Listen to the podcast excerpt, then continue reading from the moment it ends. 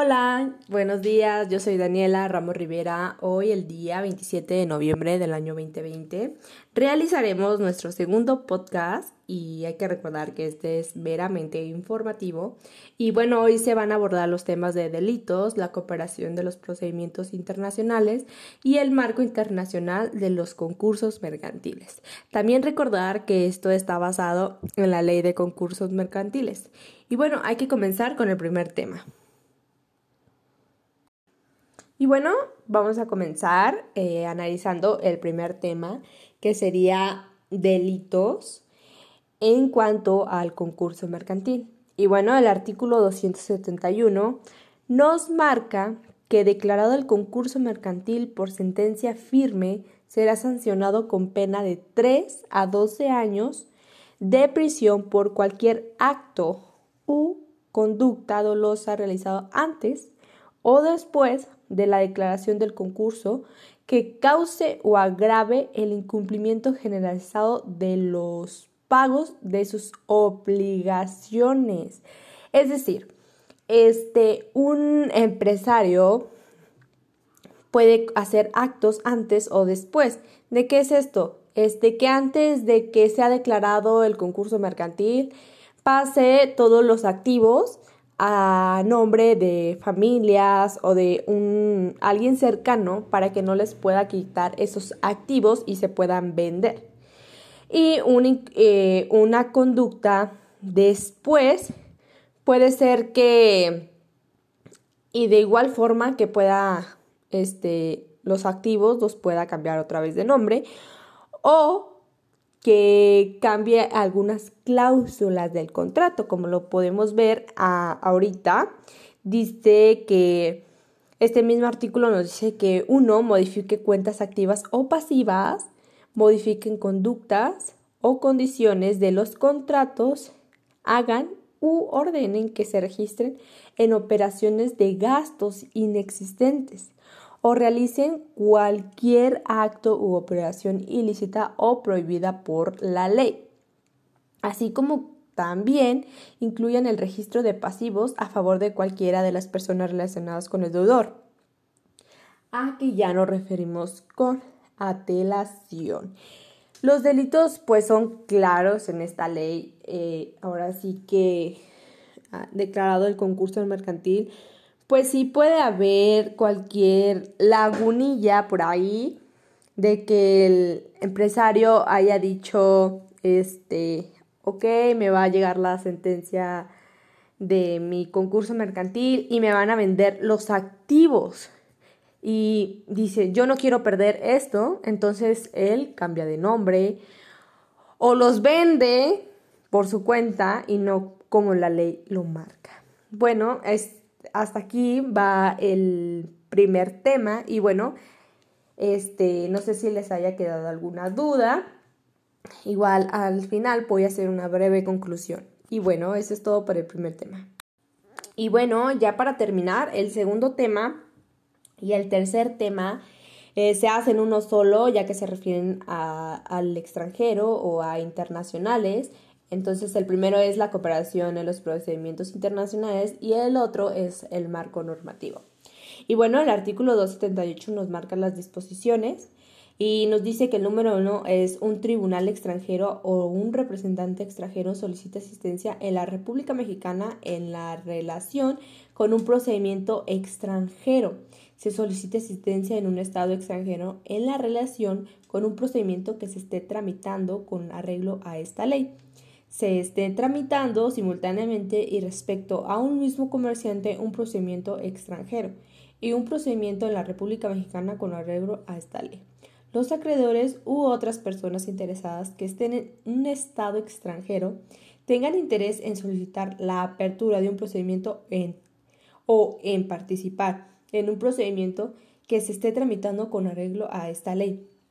Es decir, que esta ley nos prevé de todos aquellos actos que pudiese haber cometido una empresa mexicana en el extranjero que también pague por aquellos delitos que se cometieron. Y que esto se puede tramitar, no sé si cómo se llame ese, ese juicio, la verdad. En amparo puede ser un amparo adherente, pero en materia de mercantil y de hablando de materia internacional, la verdad no estoy muy relacionada de cómo se pueda llamar ese trámite. Eh, no sé, este puede ser que sea, es que no se puede llevar un segundo juicio, sino que, y no estamos hablando de amparo. Entonces tengo esa duda y la tendré que investigar. Y pues bueno, este, el artículo 279 nos dice que por procedimiento extranjero se entenderá el procedimiento colectivo, ya sea judicial o administrativo, incluido el índole provisional que se siga en un estado extranjero con arreglo a la ley relativa del concurso mercantil.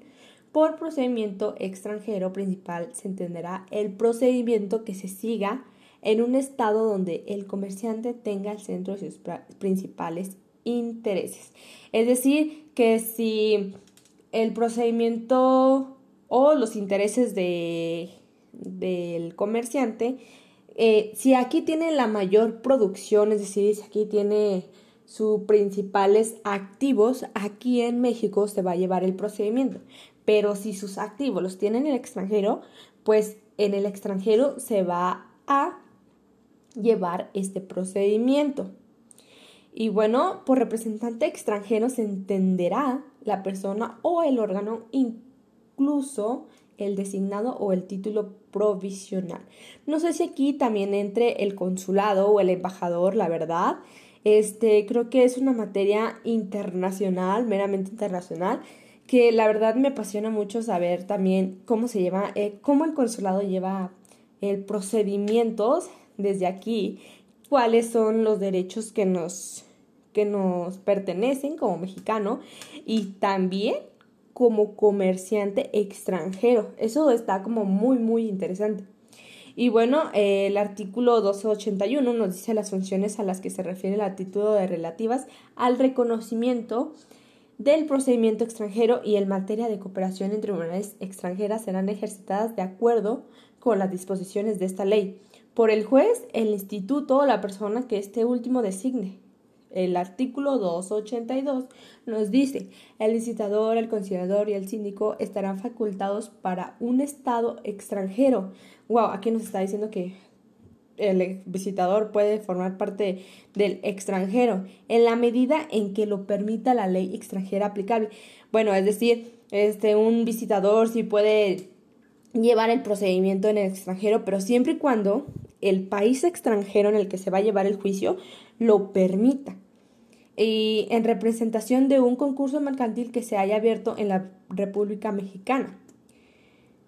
Y bueno, este, el artículo 284 nos dice, nada de lo dispuesto en, esta, en este título limitará las facultades que pueda tener el juez, el instituto, el visitador, el conciliador o el síndico para para presentar asistencia adicional al representante extranjero con arreglo a otras disposiciones legales en vigor en México. El artículo 285 nos dice en la interpretación de las disposiciones de este título habrá de tenerse en cuenta su origen internacional y la necesidad de promover la uniformidad de su aplicación y la observancia de la buena fe. Y pues bueno, este tema o estos dos temas, tres temas que hoy abordamos han sido meramente interesantes, ya que las empresas siempre, siempre dejan de cumplir alguna obligación por cumplir otra o hacen este cosas bajo la manga por sentirse, no sé, este un poquito más arriba o con más poder que otras empresas. Entonces, esta regulación que hace la ley mercantil es sumamente importante ya que nos ayuda a que todas las empresas tengan este reconocimiento, regulación e importancia, así como también sean sancionados de los delitos que ellos cometan. Y bueno, en materia internacional es importante, ¿por qué? Porque es que la ley es tan explícita, tan considerable, que piensa en todo.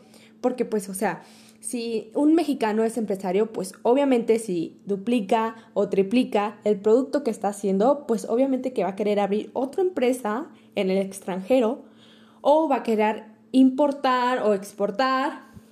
Entonces, ojo, hay que tener en cuenta que estas actividades siempre tienen que estar reguladas por México y por el país extranjero. Entonces, por eso existe un embajador y un consulado, que ellos también pueden aportar, ayudar a que se lleve a cabo este procedimiento.